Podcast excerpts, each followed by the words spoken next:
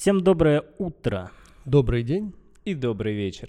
В эфире 1622 подкаст. И сегодня мы с моими коллегами и друзьями обсудим один из моих самых любимых фильмов. Я это, я сейчас сделаю на этом небольшое ударение, господа, чтобы вы были аккуратнее своих выражений. Я буду максимально аккуратен. Тебе понравится.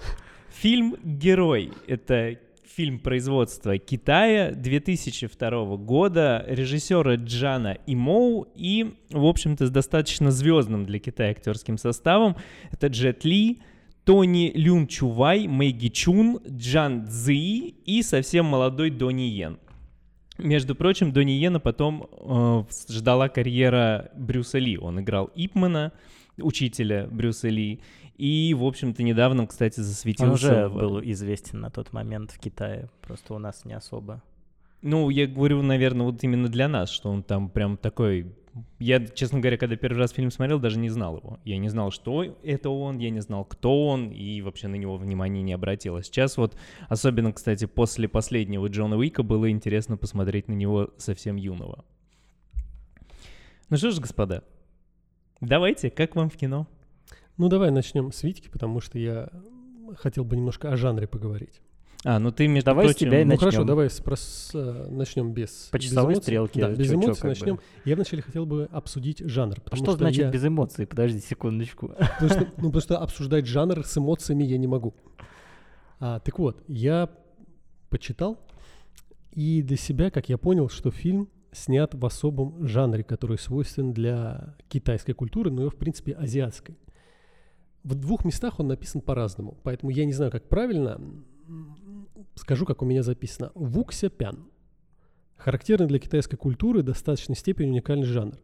Пян означает принадлежность к кино, а вукся состоит из двух иероглифов. Ву – боевые искусства, ся – воин часто странствующий бродячий, придерживающийся определенного кодекса поведения, верность учителю, альтруизму, справедливости и тому подобного рода. Как аналоги, соответственно, приводятся европейский рыцарь и японский самурай. То есть по своей сути это отдельный жанр, это не просто боевик, нельзя его к чему-то такому отнести, ни к триллеру, ни к боевику, то есть это чисто характерный для Китая жанр. Ну, Японский вот... самурай характерный для Китая жанр. Нет, это аналоги. Это аналоги как примеры. Европейский рыцарь да, и японский странствующий рыцарь, ага. который что-то делает. Ну, на самом деле, я его никогда и не воспринимал, наверное, как боевик. Я его воспринимал как не, не, некую такую историческую притчу, скорее. То есть ну... более сконцентрированный на чем-то, каких-то моральных выводах, нежели чем на именно вот самих сражениях. Ну да, но просто как историческая притча особо-то жанр я никогда не слышал такой. Ну, это скорее не как жанровое, а как собственное восприятие. Ну вот, а как жанр, оказывается, есть прям вот отдельный. Прям у них это как бы развито. Но на самом деле это заметно за счет... Э, кстати, хотел сразу обратить внимание на тот факт, что это заметно потому, как себя ведут персонажи. Что на самом деле для всех нас странно и не специфично. И даже меня, у меня постоянно возникал вопрос, как, почему? А я имею в виду то, что вот это вот а, сдержанность, спокойствие и неспешность. Вот это меня даже местами убивает, потому что оно очень сдержано. Да, в принципе, вся китура... Э, китура. В принципе, вся культура Китая для нас — это темные дебри. Слова не мальчика, но мужа. Да. Нет, конечно, дебри. Но я имею в виду то, что это встречается в других фильмах, в других, опять же, там, да даже играх, неважно. Вот эта сама суть, она ну, то есть я не могу ее понять и прочувствовать. Вот это вот неспешность и спокойствие. Ну, оно для меня просто за какой-то за гранью находится. Ну, это вот как раз э, именно такая э, специфичность именно вот их фильмов. То есть мы когда, например, обсуждали индийское кино, мы там выделили, выделили определенные моменты, связанные с, там, с замедлениями, вот этими определенными пафосными их постановкой. То же самое у них вот этот вот культурный пласт, он как раз вот такой вот, что они созерцательные все такие, что они там что-то там проводят какие-то сражения в своем воображении, вот эти вот, в том числе даже их сцены драк, они все в вот... В чертогах вы... разума. В чертогах разума, да. Что они выделены в ну, в определенных и цветовых, и вообще в... Э, забыл это слово. Акроб... Ну, вот эти акробатических трюки, они осо... по-особому выглядят. То есть не так, как в других э, фильмах Ну, по, нет, и по культур. особому. Если говорить именно как о фильмах, да. Но, как я понимаю, вот эта вот сдержанность неспешность, это, по сути, идет вся азиатская культура. В том числе, как бы, и Япония, где самураи, как я понимаю, базировались ровно на том же.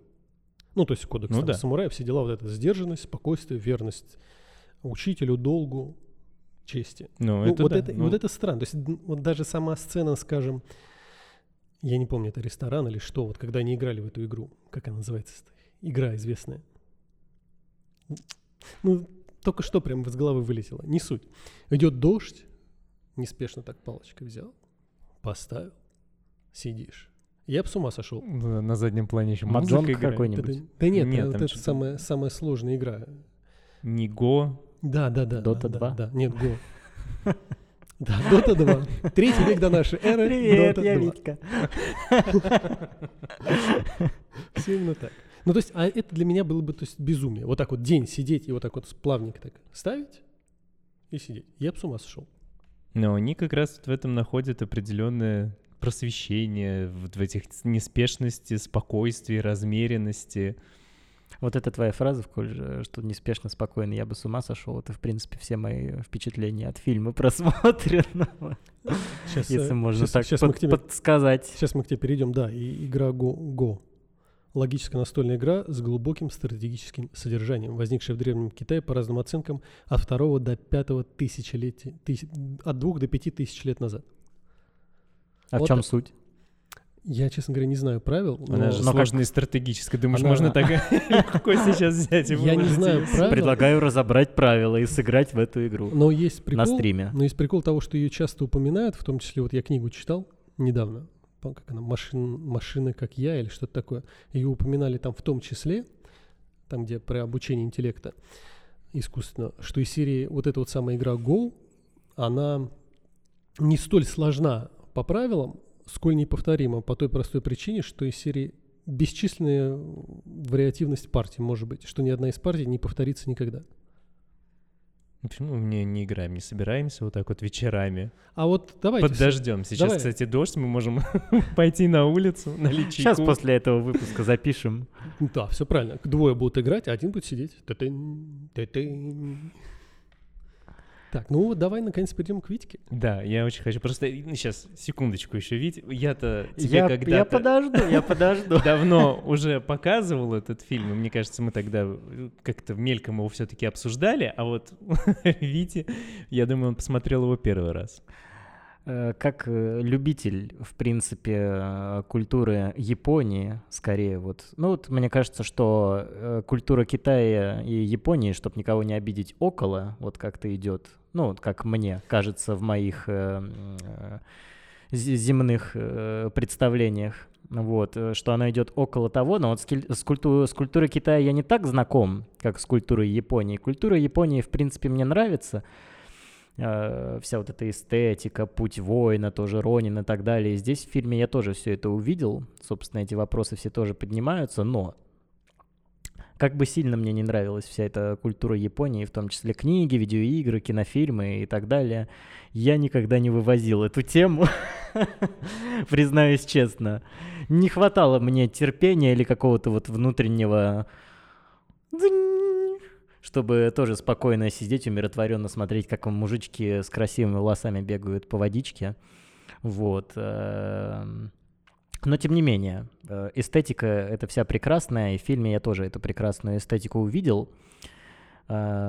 Что вы хотите знать? Мои первые впечатления от просмотренного фильма или что в общем и целом я об этом э, как бы думаю, не переходя к сути, Ну, так давай на скажем. впечатление первое. Ну, Потом... Первое, да. Первое, впечатля- первое какое впечатление, говоря словами классика, э, ссылочка на выпуск будет здесь э, подкаста нашего «Думаю, как все закончить». Я ничего не понял. Как мне сперва показалось, я ничего не понял. Но я правда сперва в начале фильма сидел и такой... А что происходит вообще?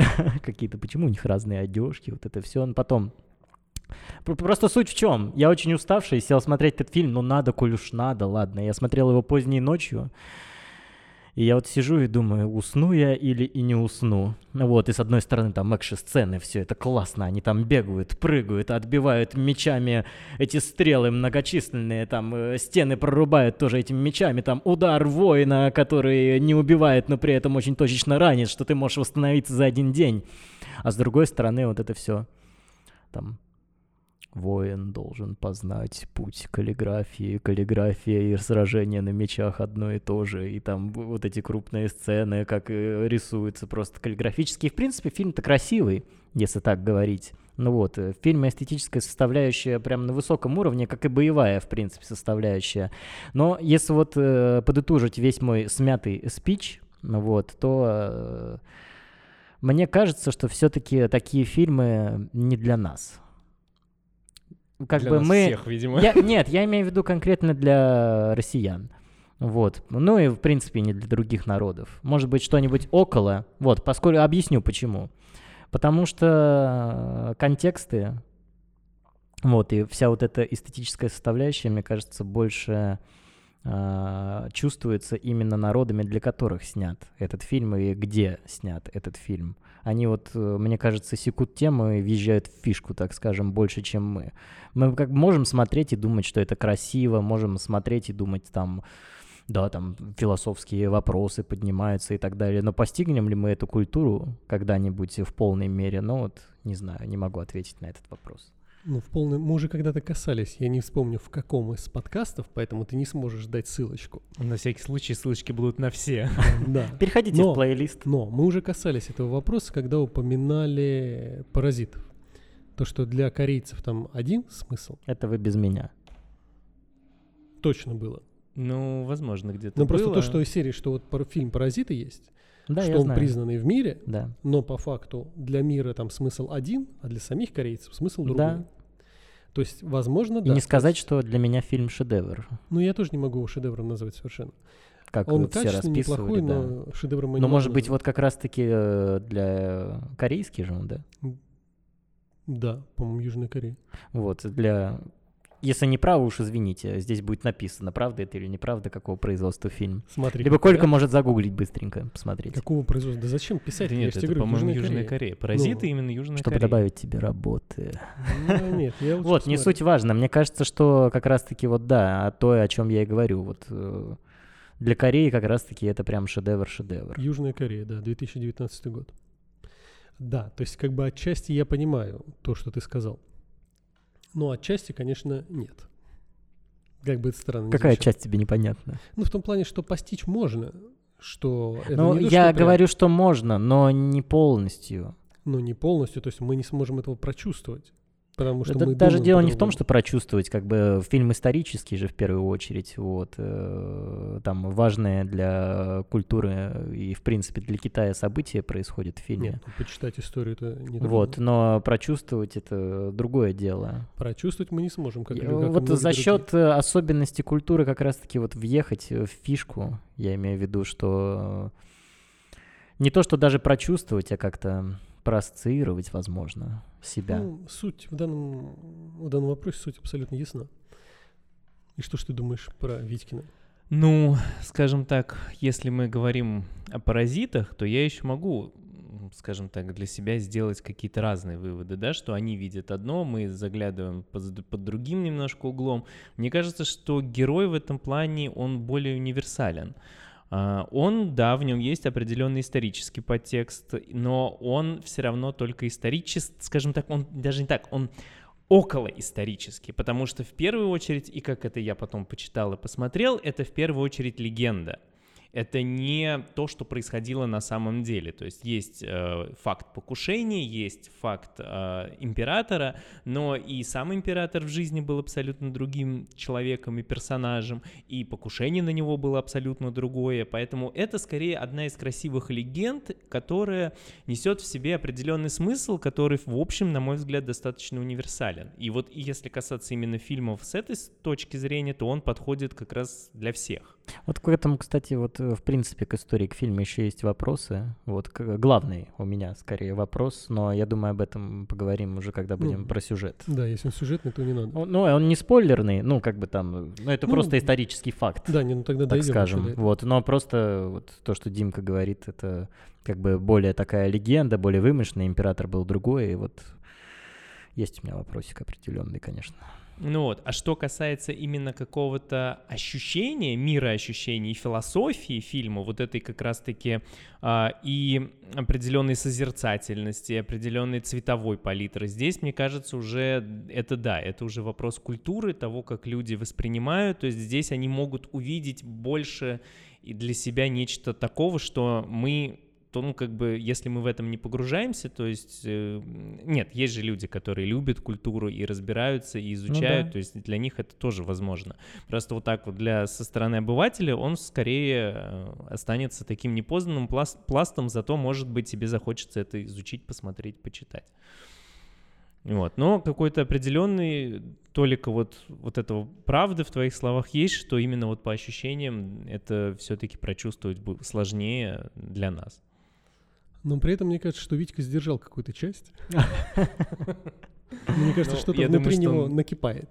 Э, не, Я, я просто в конце об этом ну, скажу, Мгм. общие впечатления от фильма, в принципе. Ну, я могу сейчас сказать. Да не, не, не, не, давай лучше, пусть оно идет как бы натурально, естественно, и посмотрим, до чего это тебя доведет. Натурально, Опять же, забавно, мне понравилось ну, момент, что фильм снимали китайский режиссер, австралийский оператор и японский художник по костюмам.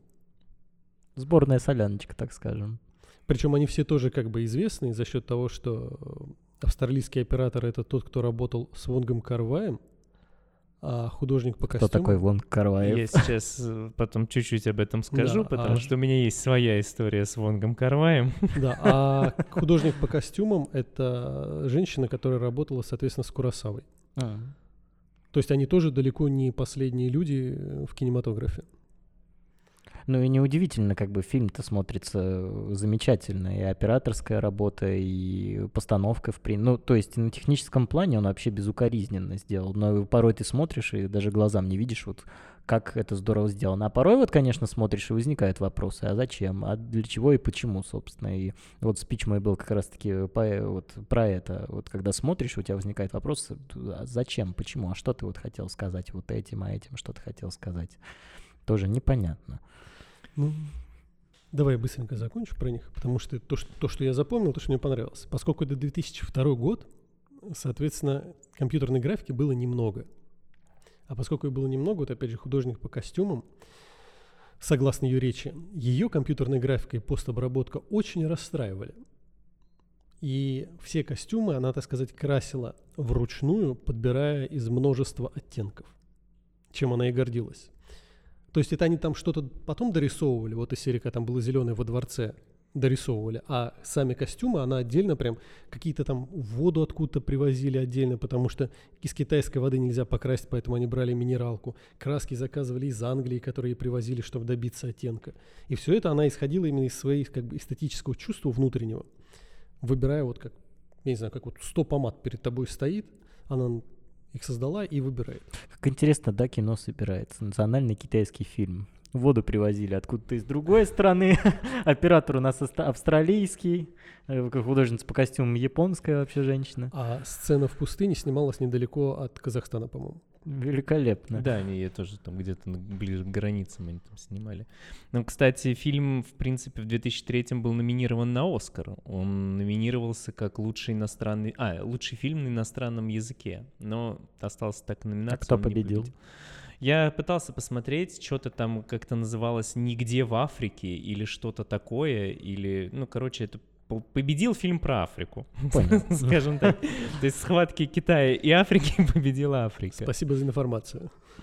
Ну, как-то такое у него. Но, честно говоря, прочитав аннотацию, желания посмотреть не возникло. Он очень, на мой взгляд, как раз-таки более приземленный, тот, что победил. По тяжелой жизни в Африке. Ну и, Дим, э, подытожь, в принципе, свои впечатления от фильма. Ну, свое отношение, так скажем. Я его фильму. изначально увидел по телевизору, и, в общем, это, наверное, было год 2004-2005, то есть это было недалеко от его премьеры, и, в общем, я был достаточно еще в таком подростковом возрасте. И я его увидел где-то, наверное, ты знаешь, последнюю треть фильма. То есть я вот включал, щелкал, и меня прям зацепило, мне дичайше понравился саундтрек, именно вот, вот эта основная тема, которая проходит через весь фильм. И, по сути, меня зацепила финальная сцена, то есть вот, ну, потом о ней поговорим. Это было действительно круто, что я прям такой, вау, а надо бы это посмотреть целиком. И потом я уже посмотрел фильм отдельно целиком, то есть нашел, посмотрел.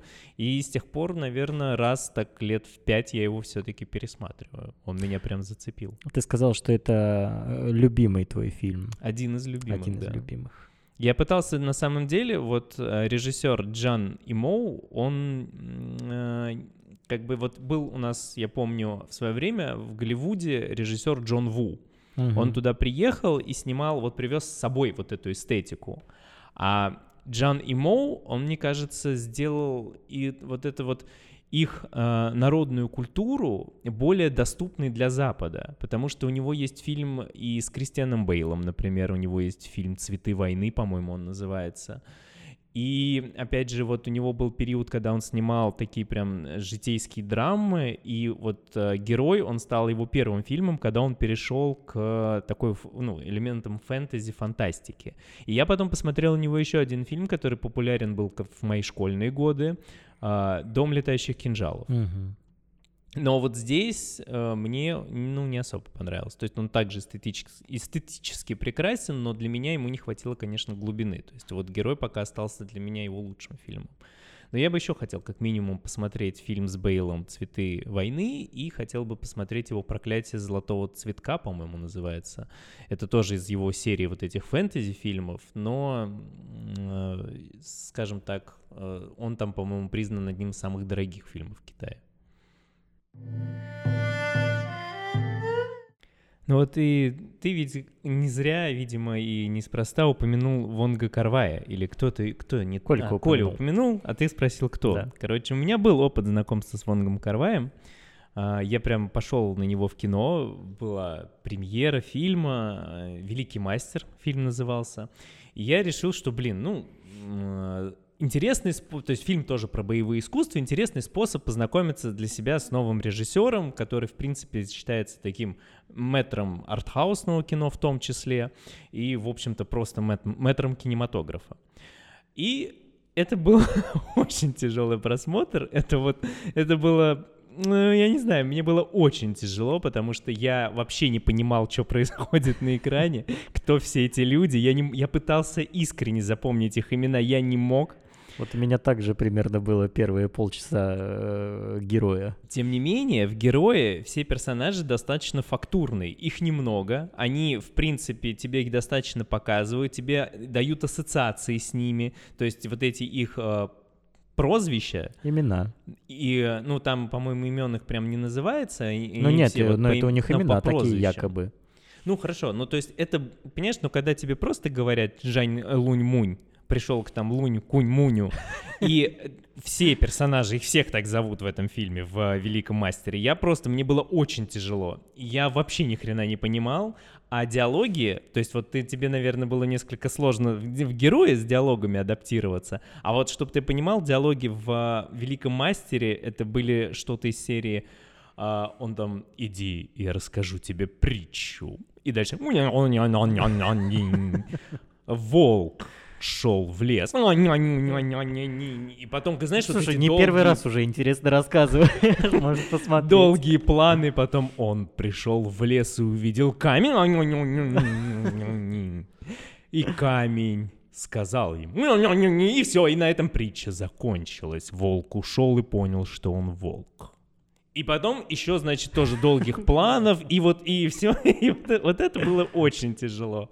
Для это, меня па- это, это был... пацанские мемы с волком. Волк ушел и понял, что он волк. Ну, короче, вот с э, Вонгом Карваем у меня прям не задалось, но забавно то, что я сейчас открыл фильм, и как минимум в этом фильме «Великий мастер» два актера из «Героя».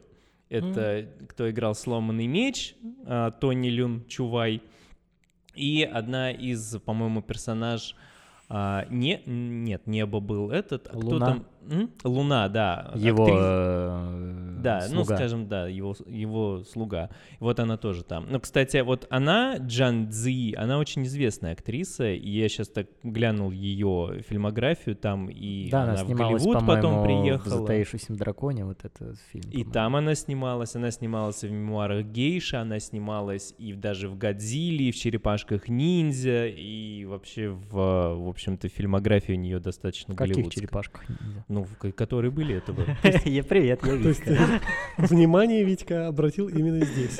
Не, просто стало интересно. Ну, как бы, если Остальное- если остальное я еще могу представить а в черепашках ниндзя, где, в чем, какой ипостаси, так скажем. Вот это интересно. Карай озвучивала Карай. Мультики, что ли? Ну, походу. Да нет, это 2007 года, это, по-моему, фильм. Это мультик. А, да, мультфильм. Это мультфильм, э, кстати, прикольный мультфильм полнометражный, который вышел. Они немножко перезапустили. Черепашек ниндзя. Очень нравится мне. Там Рафаэлло такой. Рафаэлла. Рафаэлло, да. Подари нежность. Рафаэль. Печенька такая вот. Рафаэль там. Очень нравится мне Рафаэл. Ну, короче, она вот и в Годзилле я тут вижу, она Спасибо, что дали договорить. И в Парадоксе Уже не важно. Да нет, ну он же Пошел я нахер. Давай, заканчивай. Да уже не важно, ну. Ну, короче, к тому, что актриса достаточно знаменитая и известная. Ну вот, давай, вернемся. Ставлю ремарку. Ну-ка. Не сказать, что мне было тяжело с диалогами. Мне было тяжело поначалу, потому что я, повторюсь, еще уставшим смотрел этот фильм, и я вот не был го- готов ко всей этой экспозиции, которую на меня вывалили. Но вот чем дальше я смотрел фильм, вот э, спустя полчаса, тем мне проще, все проще было его воспринимать, и в конечном итоге я привык, так скажем, к этому повествованию, и поэтому я в принципе, все было в порядке. Вот эти философские их разговоры э, из рубрики «Только злейший враг смог понять мои намерения» и все в таком духе, э, для меня не возникло у меня трудностей, в общем, скажем так. Ну, вернемся еще немножко к художественной составляющей, прежде чем какую-то, так сказать, оценку от себя давать. То, что, соответственно, заметили мы все, что в фильме есть определенные сцены конкретных цветов. Да, То есть, как я прочитал, я полагал, что каждый из- цветов что-то под собой знаменует и зачем-то нужен. Я полез это смотреть. И к своему удивлению я увидел, что австралийский оператор предложил этот ход и без какой-либо привязки к их значению. В конце, то есть по- в конце, по-моему, зеленый идет. Ну, да. Ну, то есть, к примеру, и его там прямая речь, в кавычках написано, ну, нам надо было взять какой-то цвет, ну, не розовый же. Ну, вообще это странно, потому что я, ну, как бы тоже для себя я нашел этому определенное значение, когда смотрел. а мне потом- кажется, нет. Мне кажется, простите, я, же- я читал, что там цвета имеют определенные как раз Вот, поэтому я этот вопрос хотел поднять. Ну вот э, я тоже, кстати, смотрел какие-то разборы, и там тоже говорили о цветах, что они имеют в том числе отношение к э, философии конфуцианства, которая в тот момент, э, в общем-то, чьи, скажем так, постулаты и проповедуются в фильме. И, в общем-то, ну, как бы, и когда я сам смотрел, для меня эти сцены тоже имели определенное значение, то есть вот это окрашивание в конкретный цвет для меня лично, в общем, имело символизм определенный. Поэтому я не знаю, может быть, он... Ну, А Так я ничего решил? не понял. Нет, ну вот я тебе говорю, то, что я даже взял себе вырезку, то, что прям в прямом смысле слова. В герое пять историй, каждая рассказана в своем локальном цвете. Эту идею предложил оператор фильма Кристофер Дойл. Я с ним не согласен. Ты не согласен с тем, что он же придумал? Да. Ну вот, отсюда у меня возник вопрос. Я почему поднял В конце концов, мы, зрители, и мы решаем, что и как значит. Мало ли что-нибудь там придумали. Дэвид Линч там тоже придумывал, И понимаете вот ли. отсюда вопрос. То есть, если, например, первый цвет идет черный, и его обосновать можно по той простой причине, что он имеет привязку а, к империи, к императору и вот этой вот жестокой машине, поэтому он черный. Это еще понятно. И отсюда дальше вопрос уже к вам. Как бы вы, например, трактовали остальные цвета? Отвечу словами классика из мема. Ну, кра- красный значит красивый, синий значит свежесть, а белый я не помню, что значит. Ну, наверное, какая-то, какой-то снег. Мнение Виктора ясно. Ну, как бы я то, что читал в разборах, ну, опять же, для меня это несколько разошлось с тем, как я это видел. То есть я для себя увидел, по-моему, три основных цвета. Э, Это был первый, это красный цвет.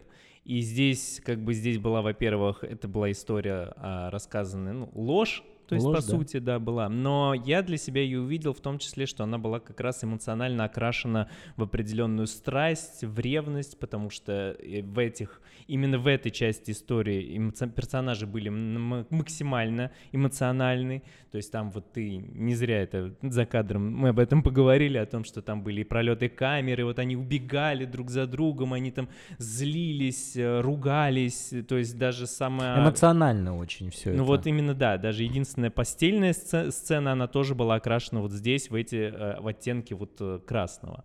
То есть здесь вот именно такая, как кровь и ярость, вот это вот именно страсть, страстность такая. Кровь и бетон, история любви.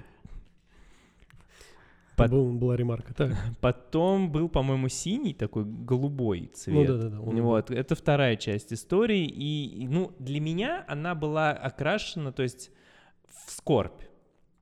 Потому что там вся история, которую рассказывал а, император, по сути, то есть это же был его вариант развития событий, она была м, основана именно на таком на самопожертвовании персонажей. То есть они жертвовали собой ради определенной цели.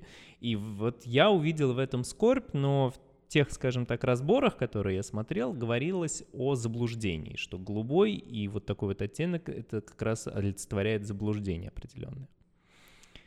И Белый. Ну, Не, белый был в конце, по-моему. Ну, самый. белый, Ну, то да. есть, подожди, нет, дальше был... Не-не-не, дальше следующая история. зеленый белый. был.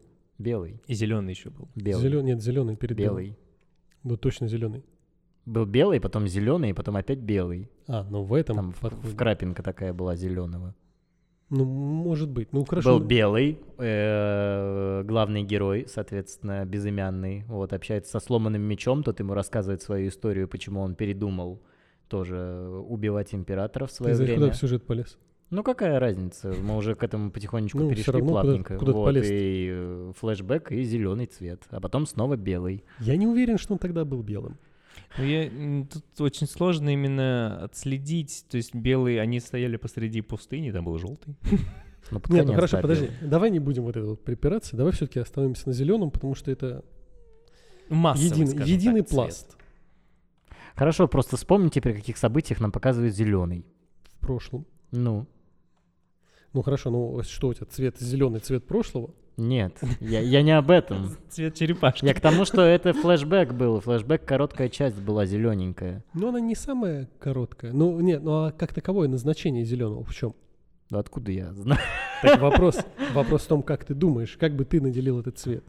Так Димка же рассказывает. Ну так. Нет, ну в принципе, то есть я вот как бы обозначил свои отношения к двум цветам. Что думаете? То А есть, ну, третий? Ну, сейчас к третьему перейдем. Давайте по- по- поочередно, может быть, Чё по думаешь? каждому.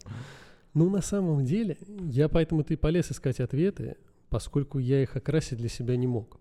Плюс, ко всему прочему, я еще хотел бы обратиться к еще одной статьечке, где был, так сказать, разбор, опять же, тех людей, которые создавали фильм, как, почему и зачем.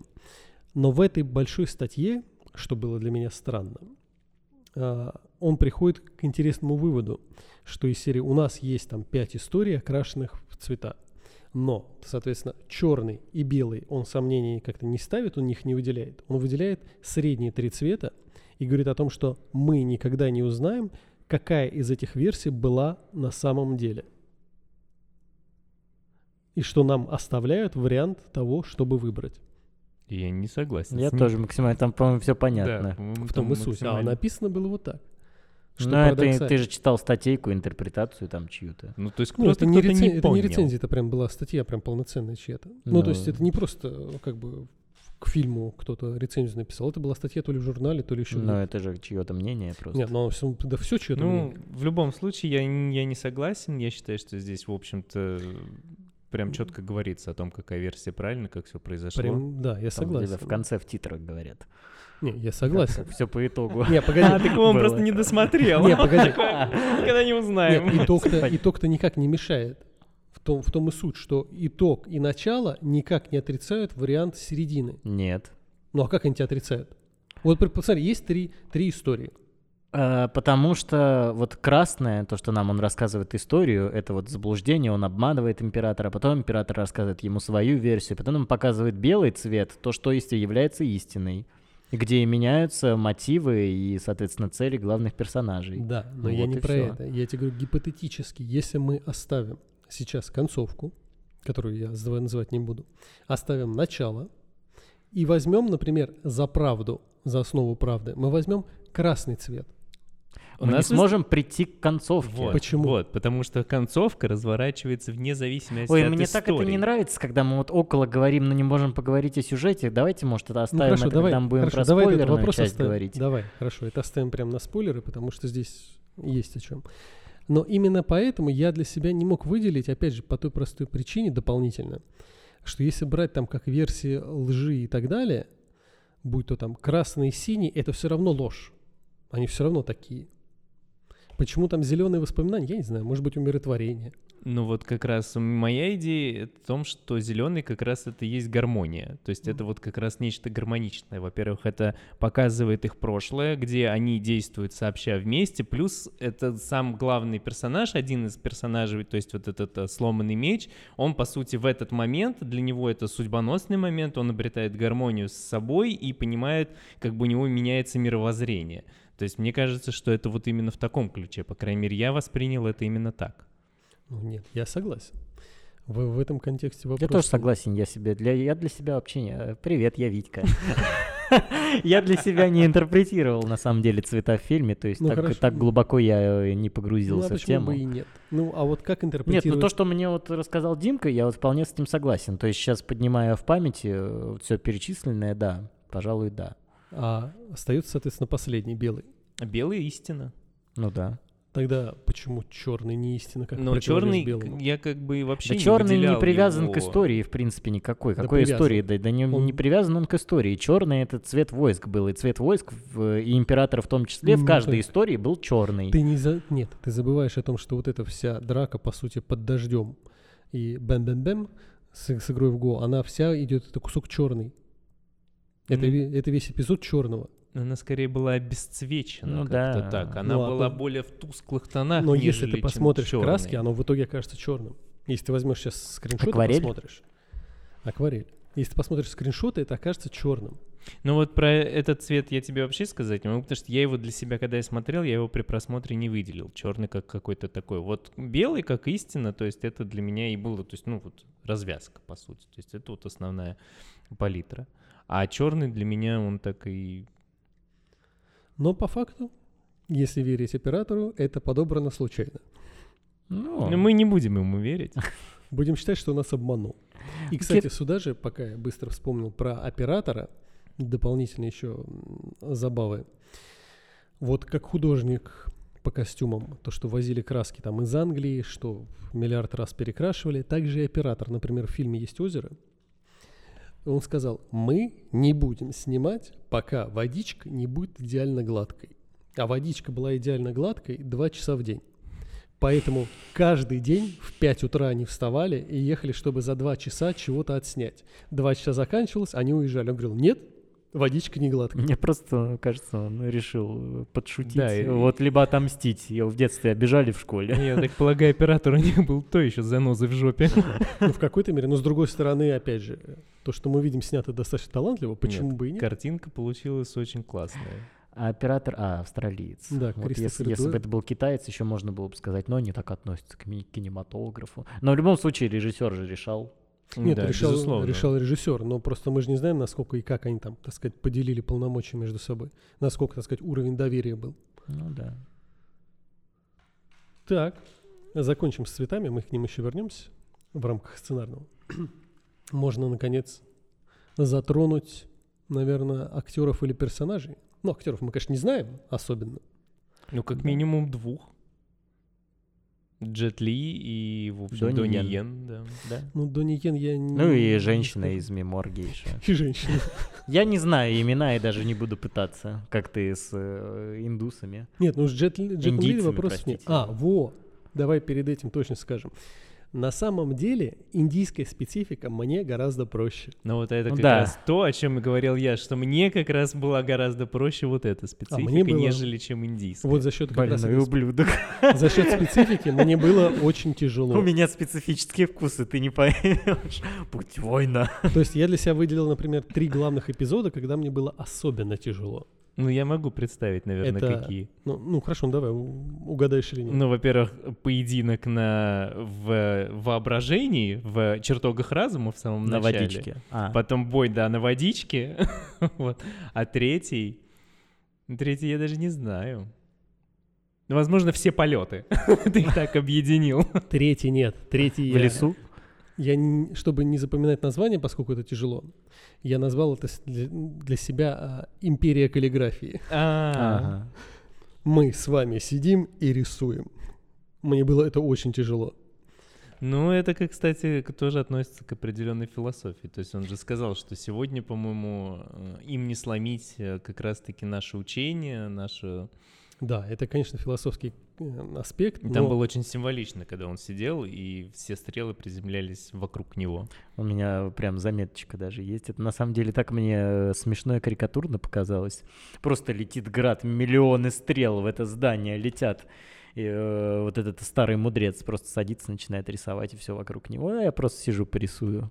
Ну вот меня, э, то есть я не могу этого понять, я не могу это прочувствовать, для меня это выглядит странно. То есть у вас, грубо говоря, целая империя каллиграфии. Ну, Почему им- империя? А как мы я перешли от актеров к сюжету? Нет, мы сделали отступление А. про сцены, которые и мое восприятие. Там же каллиграфическая просто школа. Ну я для себя это так назвал. Вообще, А. в каллиграфической школе много, на самом деле, вопросов и очень тоже много смешных моментов. Он изучал иероглиф всю ночь.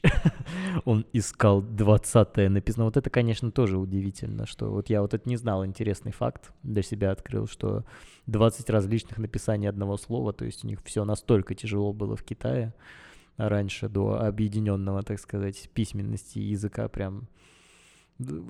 Как мы вообще можем понять вот этот мир и вот эту культуру?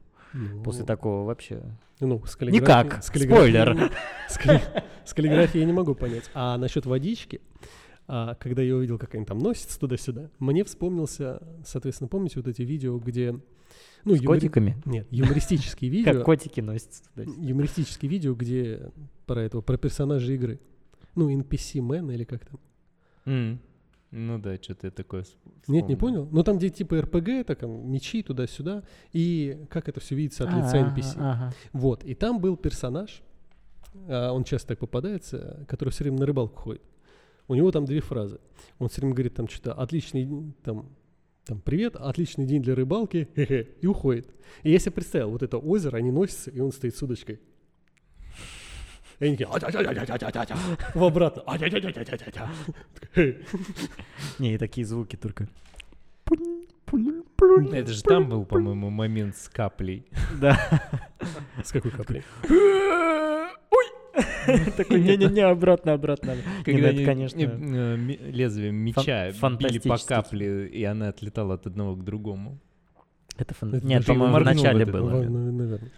А, Нет, или- Нет, это, Нет, Это по-моему, как раз фантастический там. кинематограф, Вначале он копьем конечно. Сражаться Водичку капелькой, создал. да. Это как в Докторе Стрэнджа «Вселенная безумия», где они сражались нотами.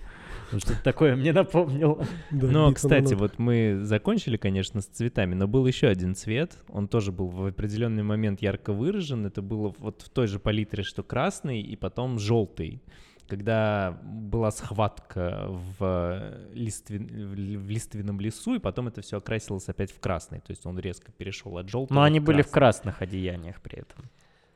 Да, но- Просто лес был желтый. Ну да, Здесь есть ремарка. ну-ка. Соответственно, это сказала художник по костюму, Так, что из серии «давайте сделаем так, чтобы был переход от желтого к красному». они мне не нравятся. Ну, да, я не знаю, что Они серии- ломают мне ну, что из восприятие. серии я подготовил его там красной одежды, но давайте не будем ждать, пока листва покраснеет, или не будем ее перекрашивать, а сделаем плавный переход. Да не, мне а, кажется, ну здесь... это ты скорее э, к приему имеешь в виду, а не к постановке сцены. Но, Здесь, э, ну, нет, просто я- вот Дима упомянул желтый, я вспомнил еще один желтый. То есть, соответственно, желтый там и желтый в самом конце. Песок. А, Платок. Что? А, Платок. платок, да, да, да. си- Сим... Ну, это мы сейчас Да, мы, мы к закончим, да. Но на самом деле просто я к Мужики чему? 20 минут обсуждают цвета. Я к чему? Что вот я тоже где-то натыкался, я его для себя выделил, но как бы понять, что имелось в виду именно под желтым цветом, то есть я это воспринял как, ну, что-то типа осень, просто осень. Просто осень. Нет, ну да, просто такой красивый Ну, давай желтый у лес, а когда он покраснел, ну там э, произошло то, что произошло. и Ну, он глубокая осень. Нет, по ну, сути, персонажи были одеты в красное одеяние, то есть красный мы уже выяснили, что это, скажем так, символ эмоций, то есть они находились в определенном эмоциональном состоянии, а желтый вообще считается как раз э, цветом упадка, смерти и вот всего вот этого. Заметили, что в фильме нет крови? Кровь есть только в сценах с красными одеяниями один раз. Один раз только нам показывает кровь, и все, кровищи больше Ну, нет. Два бы я бы сказал. Я понимаю, что вот эта капля на, на дереве. И второе, все-таки как-то в красный момент, когда под ним растекается плат. Ну да, я про это и говорю. Ну да, то есть- Ну, э, капли на дереве я даже не считаю. Ну, там было, то есть прям капелька с клинка. Вот, что забавно, тоже такое. Решили э, обмануть систему, так сказать, фильм, потому что PG-13, по-моему. Да, да. Он... Ну, плюс он не имеет под собой никакого, то есть привязки особой к реализму, и требования реализма — это все же, по сути, метафора, можно так сказать. Ну, по большей части.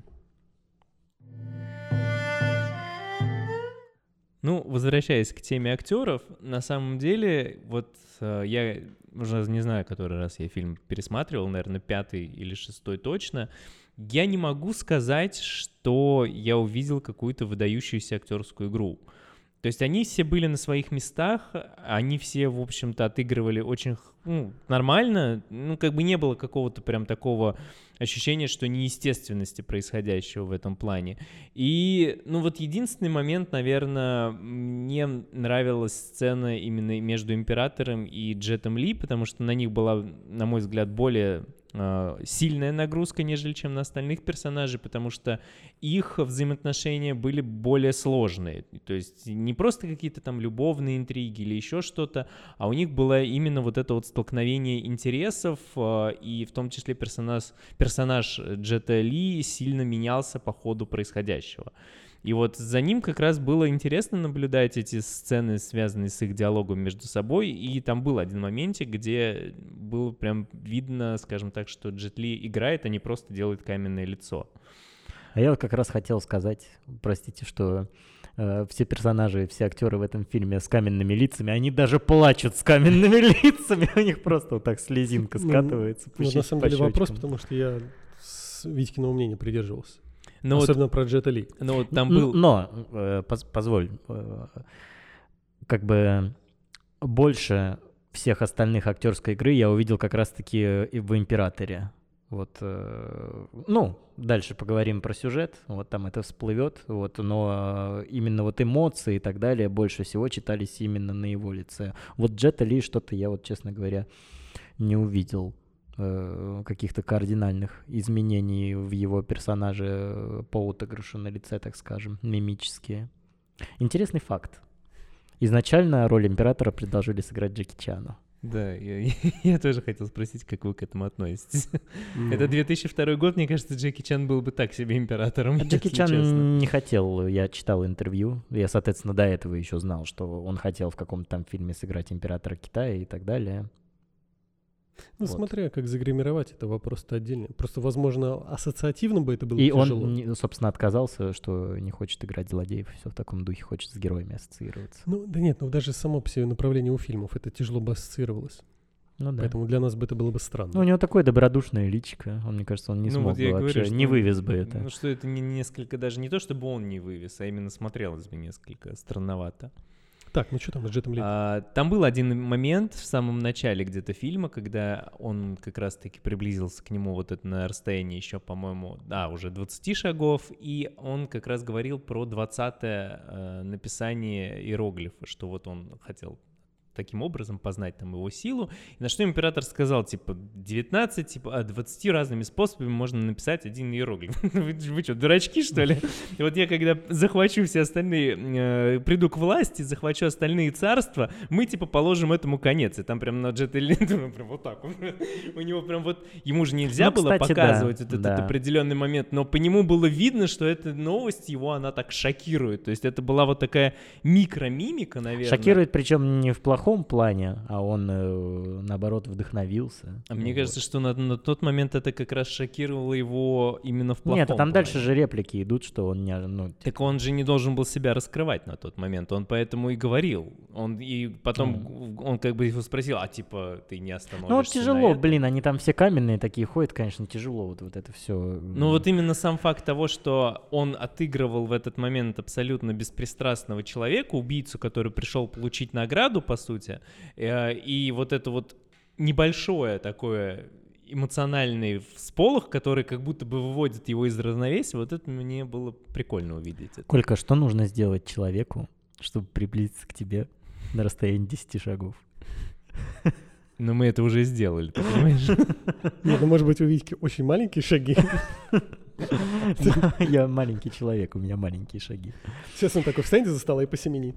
Что, собственно, я еще хотел сказать по поводу каменных лиц. Опять-таки непонятно, что я и в самом начале говорил нашего подкаста. Вот э, культурный пласт, разница в культурах и восприятиях и так далее, может быть, э, для них вот эта каменность и как бы и нормальные так себя вели в Китае воины, и люди, в принципе, были такие сдержанные, минимум эмоций. и, то есть это не минус, так скажем, актерской игры и постановки э, фильма, ну вот, а именно вот то, что культурный, так сказать. конечно, конечно, это не феномен. минус. Это и есть то самое, вот это вот сдержанность и тому подобное. Ну да, учиться, я учиться согласен. 10 лет с мастер- с мастерству боя на мечах, и, видимо, это все, вот эти 10 лет у него были очень медленные у него.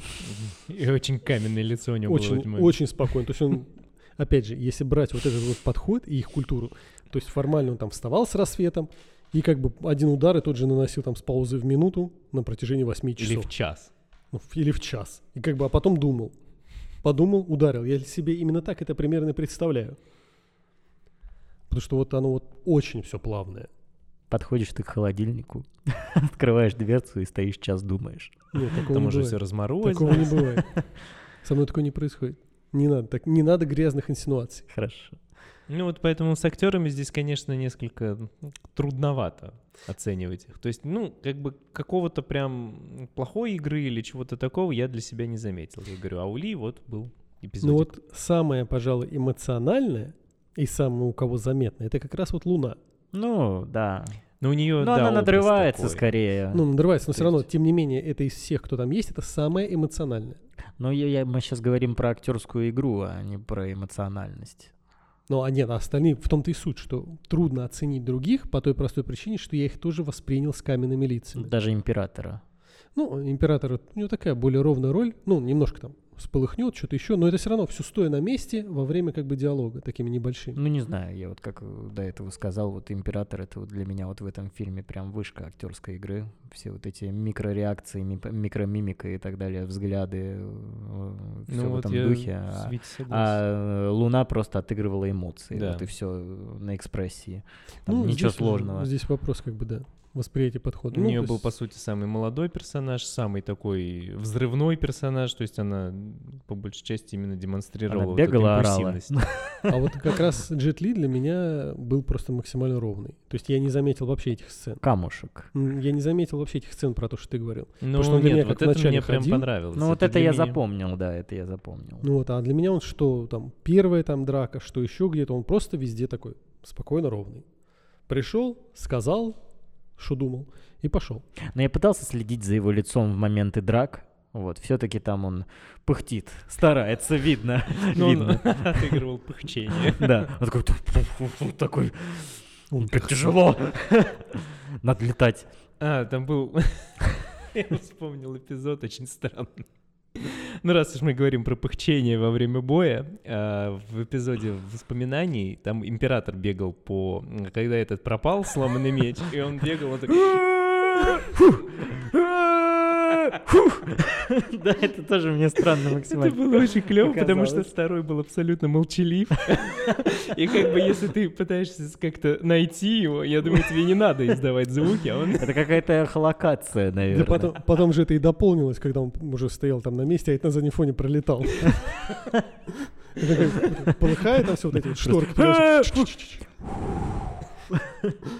Да, это как раз очень непонятно для нас. Ну да, это, это было забавно. Но опять же, вот видишь, как я и говорю, то есть специфика индийских фильмов в виде того фильма для меня гораздо проще к пониманию. То есть даже она абсурдна, я понимаю, зачем и почему. А здесь мне трудно понять, потому что я не могу проникнуться по той простой причине, что то, что мне кажется абсурдным, на самом деле глубоко серьезно.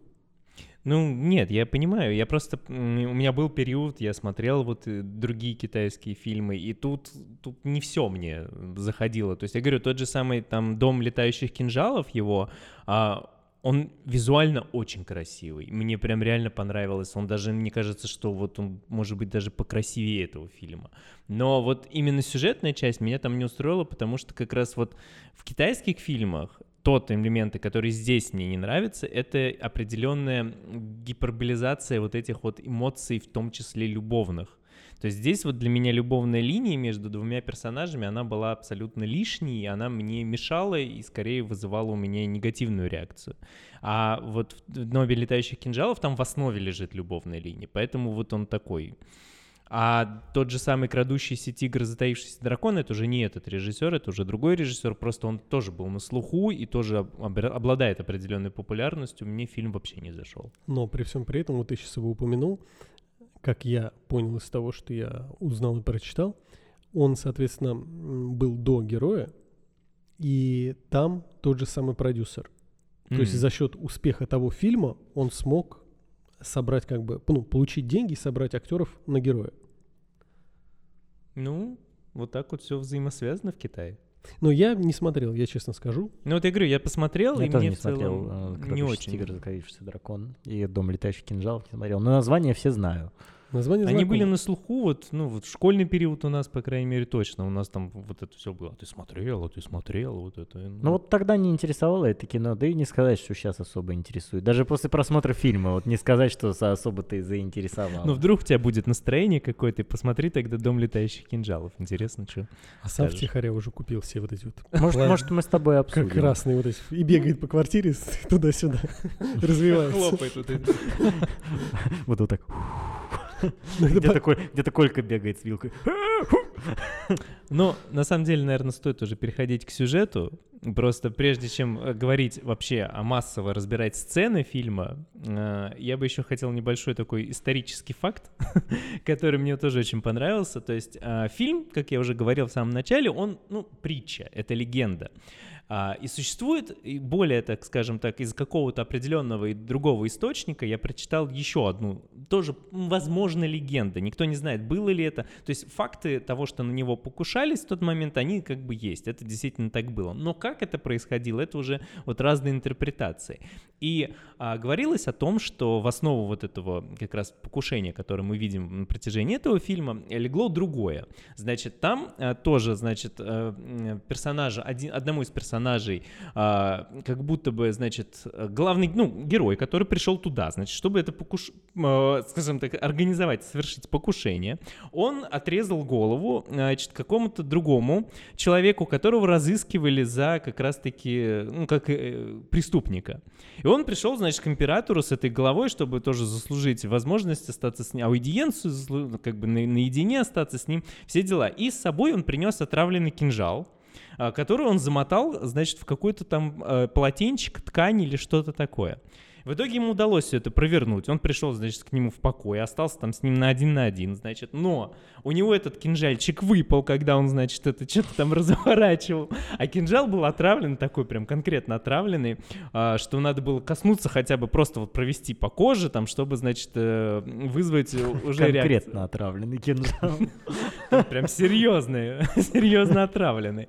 Вот, он, значит, это поймал этот кинжал, когда он там выпал, и уже ничего не оставалось, он, значит, начал атаковать.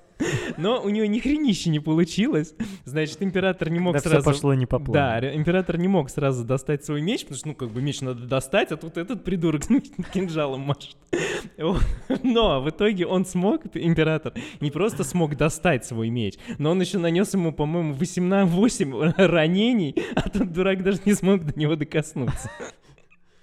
Вот такая вот история тоже непонятно, насколько она правдивая, но вот есть такая версия. этих Я бы событий. посмотрел э, экранизацию. Вот, Только хочу истории? альтернативные сцены в фильме «Герой». Так у них ничего не получается. Постоянно. Так, Ну, давай перейдем, соответственно, к сюжету, как ты говоришь. Ну, тогда коротенько, в общем, опиши, что происходит.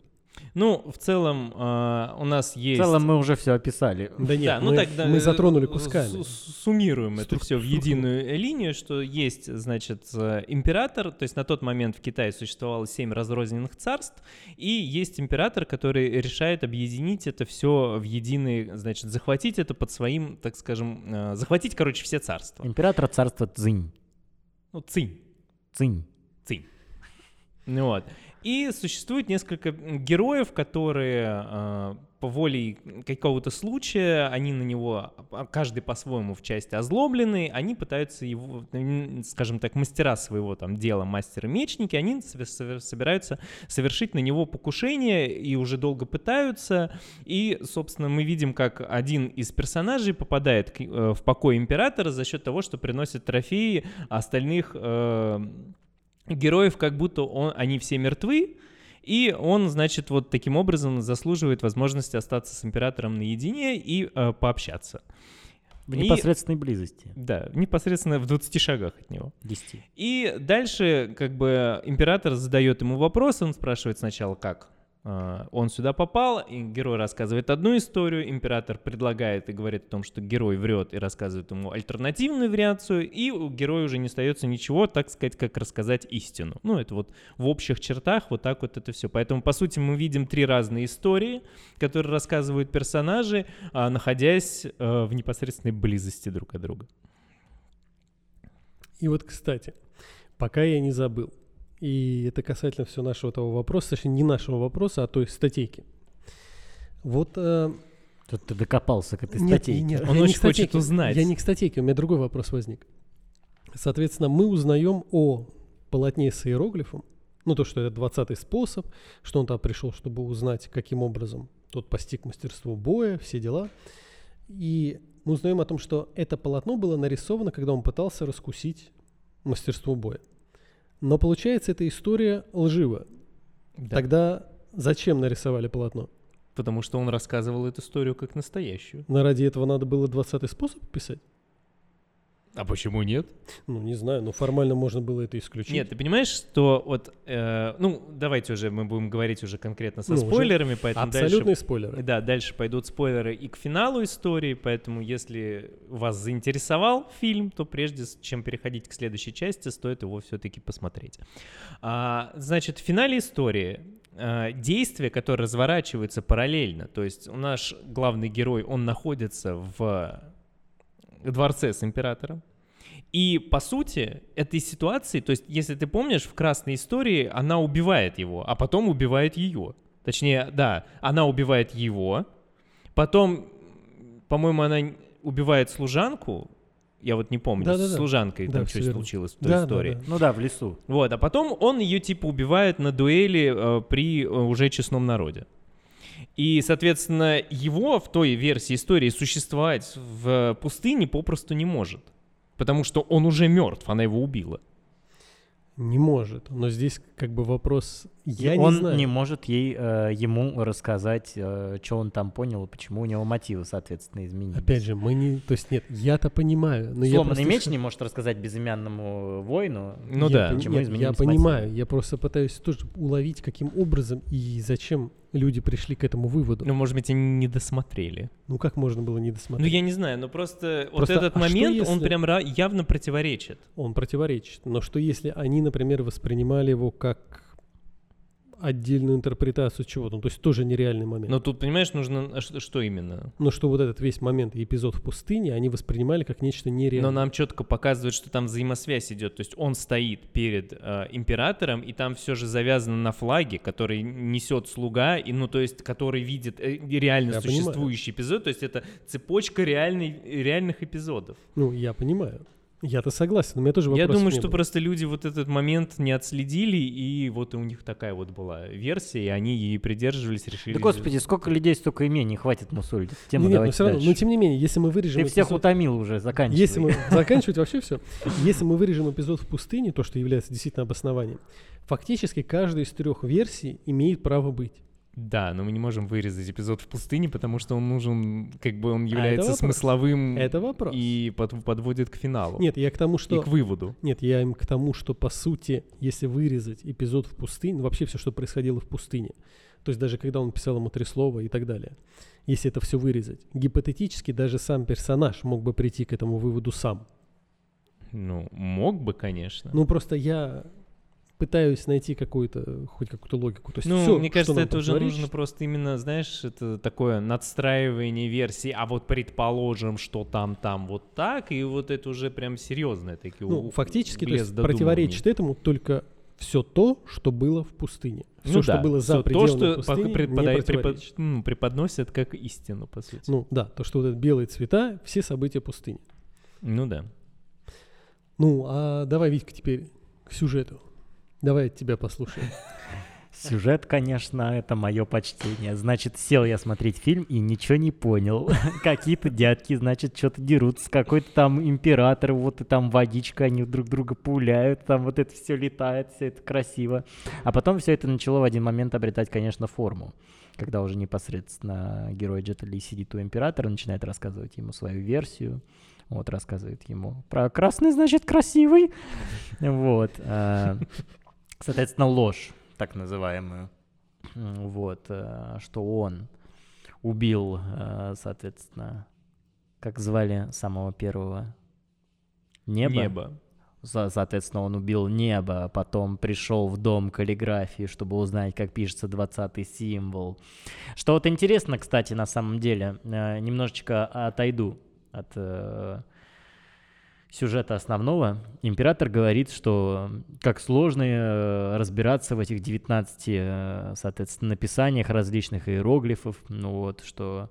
Не помню, вот говорит он такую фразу или нет из рубрики, я могу сейчас напридумывать, что он, он бы не разобрался, короче, в написании этого иероглифа. Но в конце же его осеняет, и он именно главному герою говорит, что «А, так вот, что здесь написано, вот что здесь имеется в виду в этом 20-м». Нет, ну вот он не, не говорил ничего про то, что он бы не разобрался. Мне кажется, он просто сказал, что это именно непрактически, Да. непрактично, сложно, и зачем это нужно, типа, Ну, когда там, есть там была 19 фраза, что из серии, что каждый раз как будто новое слово, но это не то, чтобы он не разобрался. Вот, и, соответственно, начинается покушение этой армии Цинь на этот дом каллиграфии. Происходят просто невероятно прекраснейшие, замечательные э, сюжетные э, моменты, где вылетает, блин, уж не вспомню, как, как ее зовут, эту героиню. Димка, как зовут Летящий героиню? снег? или как? Летящий, как-то Ле- какой-то, Летящий какой-то снег. снег. Да, да вот я сейчас перед собой вижу, это туда полез. Летящий снег вылетает и начинает просто своим э, платьишком, вот этим шелковым раскидывать эти стены. Это, конечно, ой, э, э, стрелы, это тоже, конечно, невероятно. Я такой, у меня немножко начала отваливаться челюсть. Но все равно было тяжело, я такой сижу, ну и а дальше ты чё? Вот нам показывают летающих, значит, китайцев туда-сюда. Простите, конечно. Вот, но э, тем не менее, все это э, в дальнейшем начало приобретать, повторюсь, э, какую-то определенную форму. Ну, продолжайте дальше по сюжету. Ну вот, кстати, знаешь, тоже вот интересный момент, связанный с их именами. То есть, а, если мы берем концовку, то по сути, значит, и безымянный, он как бы, ну, безымянный это такое вот, что что-то без, без определенности. а, И поэтому он получается такой, как а, тот, кто развивается весь фильм и в том числе обретает себя, обретает свою вот эту идею, философию. А Сломанный меч как бы у него сам меч по себе такой, он, по-моему, я все время как-то думал, что он действительно сломанный. У него, у него по-моему, просто он такой, так Такой странно выглядит. формы. Да. Как в Берсерке. Ну вот, и он получается, что уже он уже не хочет сражаться. То есть он как раз именно, то есть тот самый меч, который был в свое время мечом, потом он сломался, ну вот если мы говорим э, такими метафорами. А вот его, скажем так, апассия, дама, летящий снег, то есть это некая стихия. И я не помню, где, может быть, это тоже я где-то э, в каком-то из разборов это увидел, или это тоже было кто-то предполагал, что... Но именно она же, по сути, и не принимает их, э, скажем так, идеологию, она не понимает э, того, чё- что понимают другие персонажи, и продолжает вот э, ратовать за месть, за убийство. И, по сути, как ее вот это вот имя, «Летящий снег», она олицетворяет как раз стихию. То есть ты не можешь просто взять и остановить стихию. То есть э, если вот он снег идет, то он закончится просто вот после того, как он закончится. Ты не можешь взять и сказать снегу хватит там, или как-то что-то повлиять на то, что он, по-моему, не шел. Вот. Поэтому она вот... Хватит покушаться на императора. Глупый снег. Ну вот, поэтому тоже такие Хватит вот летать. говорящие имена. Ну, это да, это бесспорно. А первый... Нет, там какое небо было? Ну, Не просто же он небо. В небо. Небо. Просто, Просто просто небо. Небо. Грозовая тучка. А он почему? Просто небо. Такое. Просто небо. Я не знаю, почему. Но вообще, на самом деле, его персонажу очень мало уделено внимания. То есть мы его видим, по сути, в первой сцене. И если про остальных мы узнаем там их о взаимоотношениях или какой-то идеологии, то здесь про него вообще ничего не Но понятно. про него э, говорит, э, соответственно, не император, а летящий снег и сломанный меч, что это великий воин и все Ну, в таком духе, и вот- что э, он должен был быть уверенным в плане, соответственно, безымянного, чтобы отдать ему, собственно говоря, свою жизнь в его руки. Ну вот, ну то есть какой-то серьезный мужик, короче. Ну, это вот всему. все, что мы о нем. Серьезное небо. Серьезный мужик, который любит играть в гоп под дождем. Во что? Ну, возвращаемся к началу. Ну, вот эти фишечки. А, Витька, точно. фишечки. В Гоя, вот я, я представляю себе там в Counter-Strike, ты что ли имеешь в виду? Я думаю, дурак что ли совсем? Ну и, кстати, вот его судьба, по-моему, она так как раз-таки, в общем-то, любой из вариантов может быть, что он и на дуэли его победил, что он ему и отдал. Не, говорят, что- он выживает в итоге-то. Там же было сказано в этом плане, что это была инсценировка перед. А, да, да, да, да, что как раз он ему доверился настолько, что он мог, э, он ударил его своим суперприемом, таким, что тот впал в кому, а потом вернулся из нее и себя хорошо Типа, чувствует. мадемуазель, вы не бойтесь, я все сделаю Хотел хорошо. бы в кому в такую упасть? Нет, спасибо. Тем более в битве с Ну. тобой, с твоим вот этим семенением. А Витька сейчас продемонстрирует тебе свой удар с 10 шагов. И посмотрим, в какую кому ты впадешь. Я боюсь. Продемонстрирую после короткой рекламы. Ну и возвращаясь, в общем-то, к сюжету, к сценам, сцены, которые вам запомнились, то есть хорошие, плохие, что-то, может быть, все-таки осталось где-то там на подкорочке. Да, стоило, наверное, с этого начать, а то я бы вам сейчас просто пересказал весь сюжет и все. Колька такой, ну и перейдем к сюжету, ну и расскажу вам сюжет. Ну, рассказывай, Я? да? Ты знаешь, достаточно сложно сказать. Ну, я назвал три сцены, которые меня Да, это и заб- забавили и были мне слишком тяжелы. Хорошем контексте, наверное, это сама... Ну, но это не единая сцена, это все-таки на протяжении всего фильма идет момент как бы приближения и сама атмосфера диалога главного героя с императором. Само вот это построение, что из серии абсолютно пустой зал, из которого вынесли все вещи, чтобы там никто не мог спрятаться, и сам факт вот этого приближения. То есть здесь нет никакой, как раз нет каких-то там цветов, нет там сверхэстетической красоты, вот как они были до этого, там яркие красные цвета, чудеса империи каллиграфии, этого нет ничего. Но сама атмосфера, она внушительная, внушительная за счет своего содержания. Вот ее бы я как бы выделил. Э, Да. Согласен. Однозначно да. Так, да, в общем-то, в принципе, выделить какие-то конкретно сцены нет. Вот. э, Есть э, просто то, что в фильме мне больше всего запомнилось и понравилось. Это не сцена, это скорее вот диалог. Он э, присутствует в середине, грубо говоря, фильма и в самом конце. Это, соответственно, диалог между двумя... Не знаю, вот правильно будет назвать их любовниками, нет? Вот, соответственно, летящий снег и сломанный меч. Ну, влюб... возлюбленными. Возлюбленными, да. Действительно. Да, Можно, наверное, так их назвать. А Суть-то в чем? Вот, э, что э, сломанный меч всю жизнь э, свою был, так сказать, скитальцем, скитался из одного места в другое. И встретил он, соответственно, непосредственно летящий снег. Вот, вместе они там начали жить-тужить. Вот она его посвятила в свою борьбу, так скажем, вот, э, в свою цель свержения императора. Ну вот, и пообещала ему, что после убийства, ну вот у них будет собственный дом, вот, она приведет его, грубо говоря, домой. Вот эта красота вот этой фразы как-то вот так въелась мне на подкорку в памяти, я прям, э, меня аж растрогало, я прям не могу. Вот прям до сих пор вот вспоминаю, вот, э, безумно красиво, и что, соответственно, с этим еще связана эта последняя сцена в фильме, вот, где она все-таки, так сказать, грубо говоря, приводит э, его, э, ну, и себя, и его домой в одно и то же место. То есть э, они сражаются на мечах, вот, э, он ей поддается, она его случайно убивает, ранит смертельно, вот, э, но хочет быть с ним, потому что их мечи всегда должны быть вместе, что неоднократно звучит в фильме, вот, и вместе с ним убивает же и себя. Вот, и я прям такой, ну это, конечно, сила любви, красота момента. Ну, очень сильно растрогало. Вот ничего, вот даже вся история меня не так сильно растрогала, э, в принципе, вся история фильма, как вот, э, вот эта микроистория, если позволите так сказать, выразиться конкретно между этими двумя персонажами. Ну, интересно. Ну, а ты что? Ну, вот у меня, как я уже говорил еще в самом начале, что Ну и я- шлепки мечами. Шлепки мечами тоже были фуриозные. Фуриозные шлепки мечами. Витька, если был бы супергероем, у него была бы такая способность. Да нет, его бы звали фуриозный шлепок.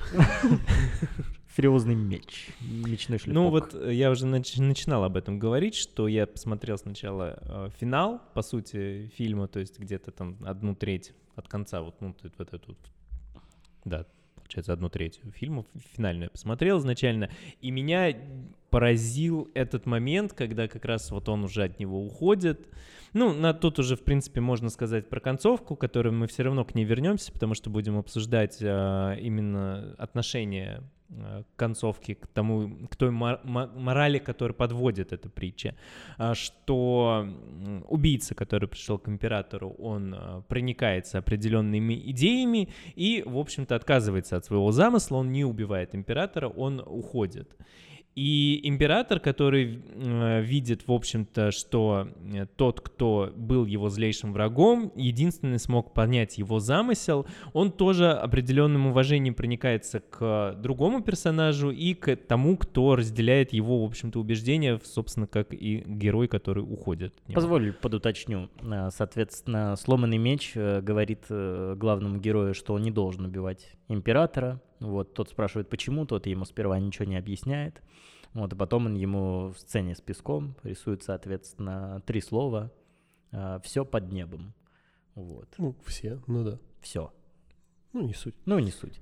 Ну вот, и, соответственно, главный герой тоже начинает про- потихонечку, его начинает питать сомнения. Вот, э, что, собственно говоря, это значит.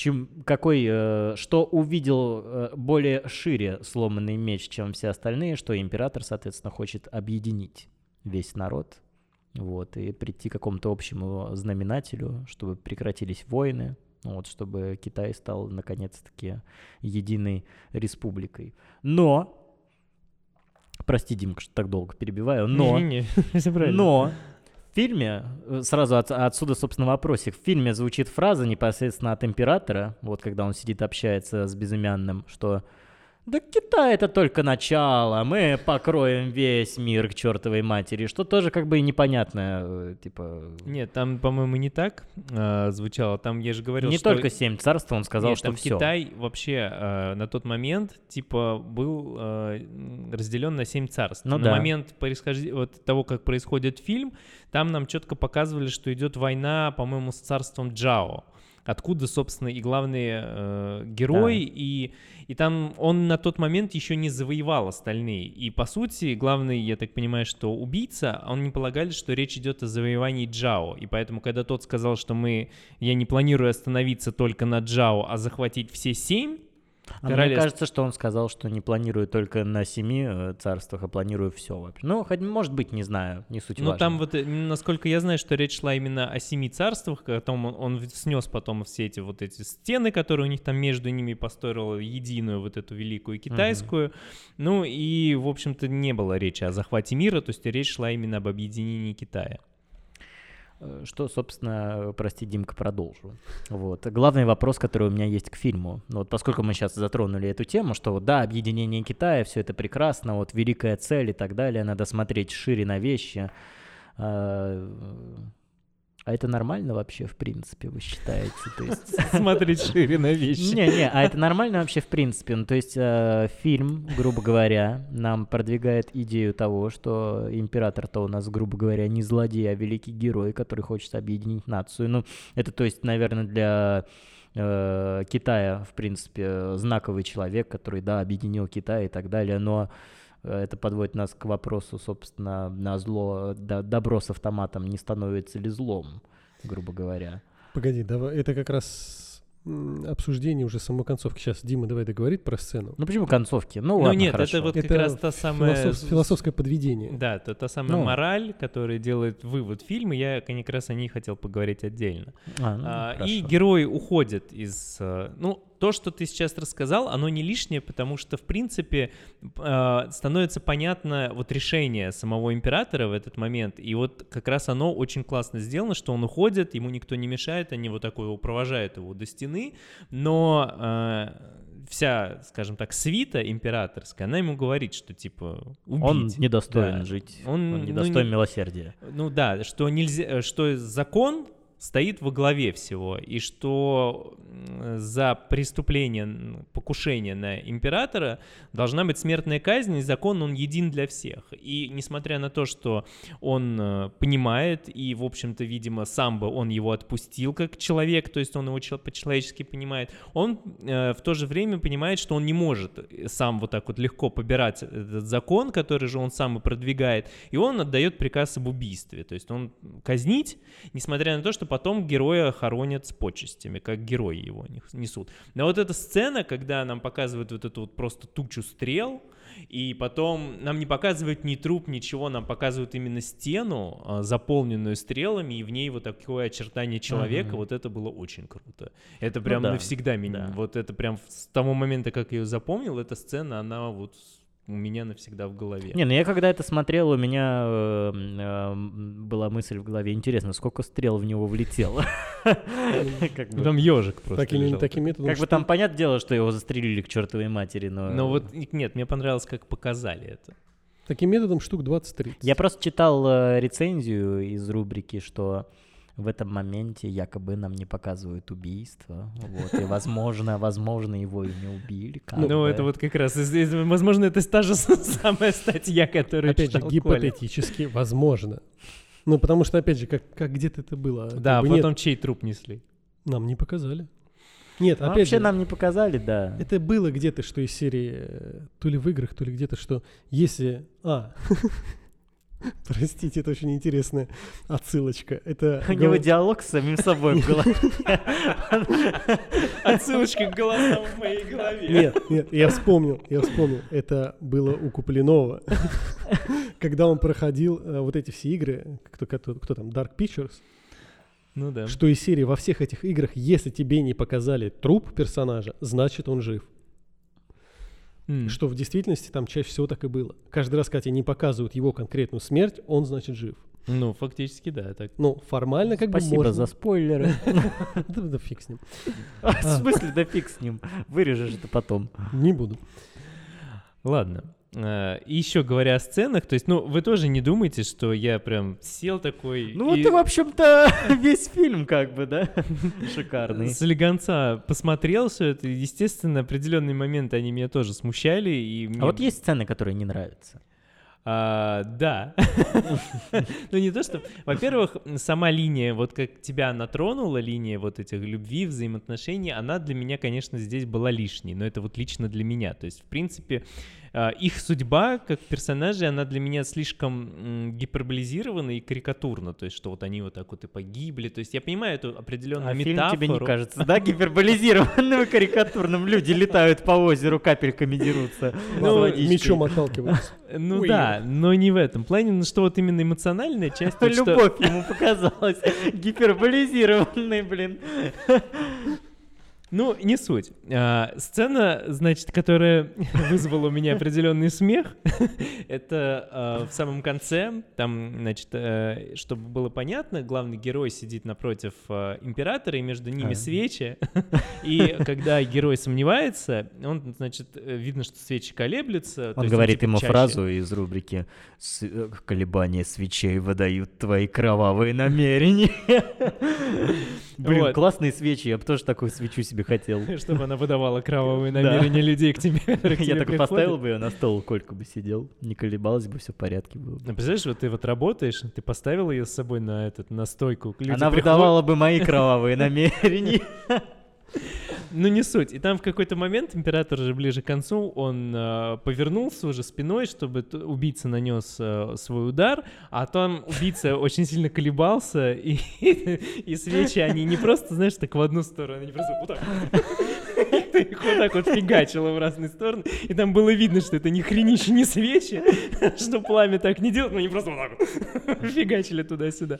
На самом это деле странно, блин, типа э, такая постановка, да, и такие дешевенькие CGI-эффекты на свечах. Ну не могли получше сделать там вентилятор, как поддуть с двух сторон, там, не знаю. Ну вот, кстати, к чести фильма, ты вот сейчас упомянул, CGI-эффект, действительно, несколько они дешеватые, но, опять же, это 2002 год. Как Не, бы ну остальное не так смутило, как вот э, Надо отдать свечи. должное, что съемки, как мы говорили, что вот он много времени потратили на такие элементы, как э, просто снять воду, для того, чтобы она была в нужной консистенции. И то, что, опять же, дизайн костюмов и все фильмы, ой, все фильмы, господи, все массовки, вот эти армия, которые там фигурируют, это все действительно привлекалась э, китайская армия. А, сколько там, 18? 18 да, тысяч 18 тысяч человек массовки было задействовано в этих батальных сценах. Но То это впечатляет, конечно. это круто. В общем-то, учитывая, что это не самый такой, ну, крупнобюджетный фильм и без поддержки Голливуда, то есть это снималось именно на это в Китае за их сре- средства, то это прям реально достойно уважения.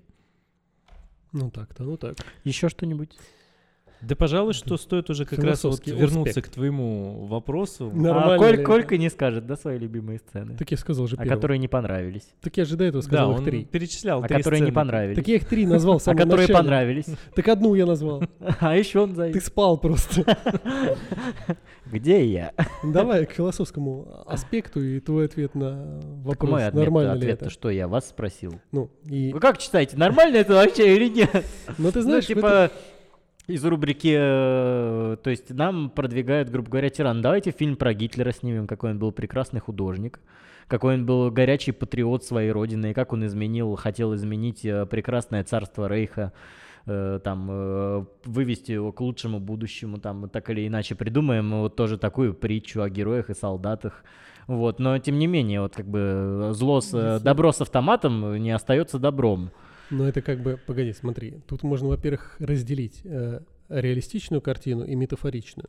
Метафоричная исходит как раз из того, что мы имеем сложную систему. Сложная система того, что такое как бы добро и что такое зло. И что они могут тесно переплетаться и тесно взаимодействовать друг с другом. Что в данном случае э, определенная форма зла является в итоговой версии добром. Мы уже обсуждали данный вопрос, ссылка на подкаст будет здесь. Не знаю на какой. Помутнение. А. Но- Зло во имя добра, добро Да, во имя зла. Да, но здесь, соответственно, можно включить, отключаем метафоричность и включаем реализм, что все эти персонажи, которые покушались на жизнь императора, Конечно, они не могли знать будущего. И, конечно, они не могли знать, каким и зачем он станет.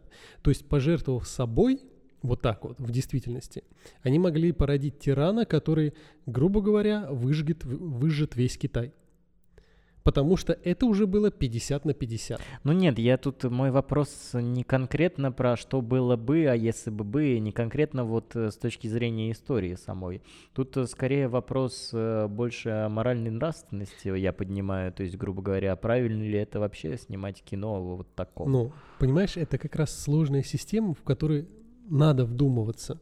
Потому что если мы думаем только о банальном, простом, прямолинейном зле и обычном прямолинейном добре, мы теряем множество э, структур и становимся, ну, как бы странно не прозвучало, мы становимся твердолобами. Ну, это понятно. Мы перестаем видеть за пределами вот этой вот линии, что из серии «добро» — это перевести бабушку через дорогу и туда-сюда. И мы теряем очень много. Бедная бабушка, зачем ей туда-сюда? Ну прекращай переводить бабушек туда-сюда. Но суть такова, показать Им надо в одну сторону. Показать тесную взаимосвязь, и что иногда как бы добро делать через зло. Опять же, это может касаться, в том числе, это сейчас будет утрированный пример, но все равно, это может касаться даже, скажем, и здоровья.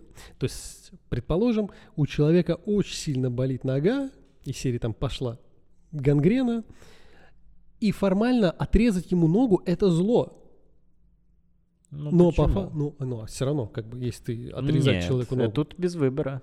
Это утрированная версия. Ты причиняешь ему зло, чтобы спасти ему жизнь. Ну какой нет? Ну что нет? Ну если нет, утрировано, ну... то да. Ну конечно, я упростил пример, чтобы как бы совсем наглядно Чтобы я было. понял, ну, да? Чтоб... Привет, я Витька. Я упростил ради ультранаглядности. Ты как бы причиняешь человеку боль, и страдания, делая его да инвалидом. понятное дело, я того, все понимаю прекрасно, ты можешь мне это не разжевывать. Я... Э, Поэтому это нормально. Тебя в данном случае учат сложности Ну, то есть, представим, системы. сколько человек убил этот злодей, который в итоге стал великим императором Китая, объединившим Множество. всю страну. Множество.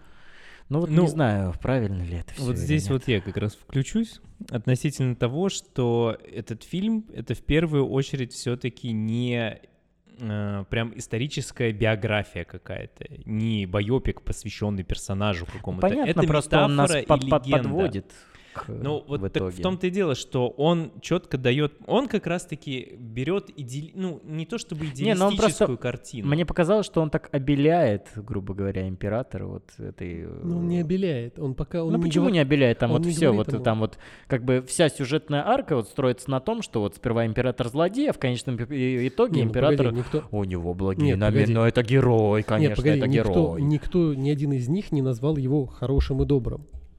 Они все знают и все называют его тираном. Ну, там, если, ну, кстати, если что, э, фильм начинается с того, что, э, так сказать, э, фраза, которая звучит в самом начале, она, по-моему, как вот появляется просто на экране, mm-hmm. я забыл, как это называется, когда это используется такой прием. Не суть, что геро... при любом конфликте или в любой войне герой есть с двух сторон. То есть, по сути, вообще, на мой взгляд, идея фильма — это э, показать не конкретный такой вот пример, да, то есть здесь скорее именно более глубокая мысль, завязанная в том числе вот инь-янь, да, то есть то, что добро переплетается с, со злом, то есть оно уравновешивает это и создается некое, что нету чистого добра, нет чистого зла, и что есть некая вот эта вот серая сторона, что одна сторона может быть э, действует в благих намерениях, но получается эгоизм, поэтому нельзя тут четко сказать, что это а, добро, другая сторона действует как зло, но тем не менее преследует благие намерения, что мы никогда не знаем, а, какие намерения намерение у другой стороны, и что может быть вот такая вот ситуация, когда э, совершается зло во имя добра. Ну, то есть это скорее более именно метафора и не привязанная к, к реальности. Просто это как пример взято. Ну да, плюс опять же, я считаю, что они не обеляют императора по той простой причине, что они все к нему относятся скорее как к орудию. Их главная цель — это объединение как таковое объединение Китая и прекращение междуусобных войн. Он становится не личностью, он становится средством объединения. Поэтому они не обеляют его как героя. Возможно, для, сам, для самого Китая это великий человек, я не спорю, я не знаю как бы их историю, менталитет, но все равно в контексте фильма он средство. Я тут хочу тоже немножко сказать, что насколько я пос посмотрел так небольшие фактики, он тот еще козырь был. Он там после того, как вот это все закончил с объединениями, он, а, значит, он был а, а, одержим идеей поиска лекарства от, от, от смерти, чтобы стать бессмертным. Он там фигачил охренительные стройки, у него был шестикилометровый дворец, где умерла целая куча людей. Терракотовая да нет, да армия. людей он убивал тоже целую кучу да, при этом. терракотовая армия, это, кстати, тоже про него, что он вот это себе все там выстроил, чтобы потом обрести бессмертие. А тех, кто, соответственно, сомневался в его идее бессмертия, он сжигал книги и закапывал живьем. чтобы не сомневались. Ну, так что... Абсолютно. И вот конкретно вот э, подытоживая мой вот вопрос, э, кажется ли вам вот это вообще правильным и целесообразным? Ну, я считаю правильным, с учетом того, что никто не называет его хорошим и добрым, а что это средство решения более глобальной проблемы страны. Да, я тоже считаю, что это в этом плане, что это хорошо, что есть такие фильмы, которые это заставляют... хорошо, что есть такие люди. Что они показывают, ну, как бы показывают картину с разных сторон и предлагают вот такой вариант, что не, не все так однобоко. Взгляните, можно взглянуть с другой стороны, что всегда есть та самая другая сторона, с которой можно посмотреть. Ответили на этот вопрос. Ну и в заключении, наверное, уже скажем о том, посоветовали ли бы мы. Перейдем к этой части. Ну давайте, да, перейдем к этой части быстренько, соответственно. Давай посовет... пусть Дима начнет. Ну, я скажу на самом деле, а вот так вот. Нет, да, правильно. Я скажу, постараюсь быть объективным, несмотря на то, что этот фильм, ну, из числа моих любимых, как я уже говорил.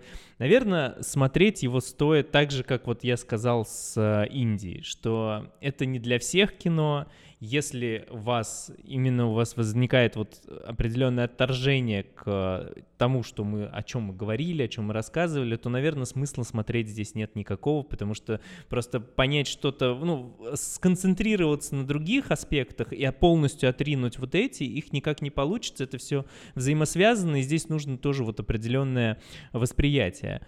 Но если интересно познакомиться с китайским кино, то это, наверное, одна из хороших точек входа, которая в том числе ориентирована и на западного зрителя, а, потому что здесь более такие понятные, скажем так, диалоги, и нету вот это вот, как я описывал фильмы Вонга Карвая, да, вот это вот с э, притчами, баснями, долгими планами и странными, странным поведением, которое мешает и утяжеляет ситуацию. Здесь есть а, понятные персонажи, которые отличаются для тебя и типажом, и внешностью, и ты можешь их между собой распределить, понять, э, что происходит. Ну, поэтому, если интересно познакомиться с китайским э, кино, посмотреть вот именно специфику, то я считаю, что это хорошая точка входа. Ну, давай ты. Давай ты. Ну, давай я. Ну, как я и говорил, для меня фильм был достаточно сложным к просмотру, потому что он все-таки специфичный он имеет достаточно большой именно, назовем это, личный культурный пласт Китая. Поэтому мне было сложно его смотреть за счет определенных сцен, за счет определенной подачи, может быть, диалогов, опять же, образа жизни. Но все равно он действительно красивый, в нем видна э, громадная работа, которую проделали оператор, художник, режиссер, актеры. То есть здесь видно все. И, и есть, опять же, в нем идея. Э, то, что не так часто, ну ладно, не то, что не так часто, то, что далеко не всегда встретишь в других фильмах.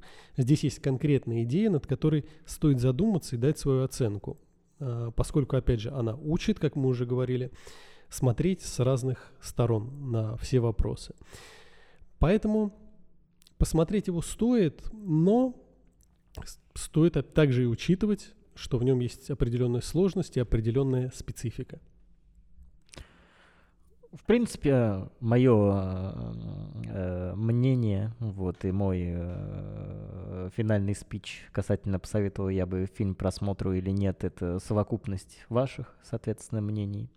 Вот, э, то есть, да, мне кажется, что я вот человек, который не особо любитель, э, ну, не то, что не особо любитель, я уже в самом начале сказал, что мне, в принципе, нравится вся эта культура, вот, импонирует, но не сказать, что я в нее когда-нибудь погружался.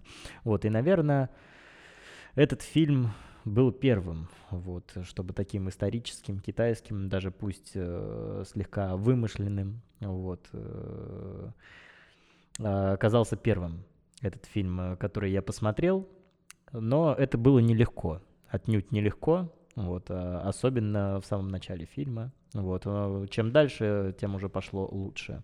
Соответственно, что я хочу сказать, посоветовал бы я фильм к просмотру. Я бы посоветовал, но не всем. Далеко не всем, потому что история действительно очень специфическая. Не история самого фильма конкретно, а, как я опять-таки сказал в самом начале подкаста, э, специфика культуры Китая, вот, э, и в принципе специфика съемки, постановки кадры, режиссерской работы, все это, конечно, безумно красиво, вот, безумно эстетично, безумно привлекательно, но не для не готового, так сказать, к этому зрителя. Ну, то есть я вот был не готов к этому. Я знал, что может быть такое, но я вот что вот, вот будет вот так, я не был готов. Вот, поэтому смотрите, скорее всего, вам даже понравится, но будьте готовы столкнуться с определенного рода проблемами в восприятии. Вот так. Я Витька. Ну, собственно, пожалуй, на этом и все. Да. Ну что ж, это был подкаст 1622. С вами были Виктор, Дмитрий и Николай. Всем доброго утра. Доброго дня. И доброго вечера. Пока. Аригато зеймас. Чао.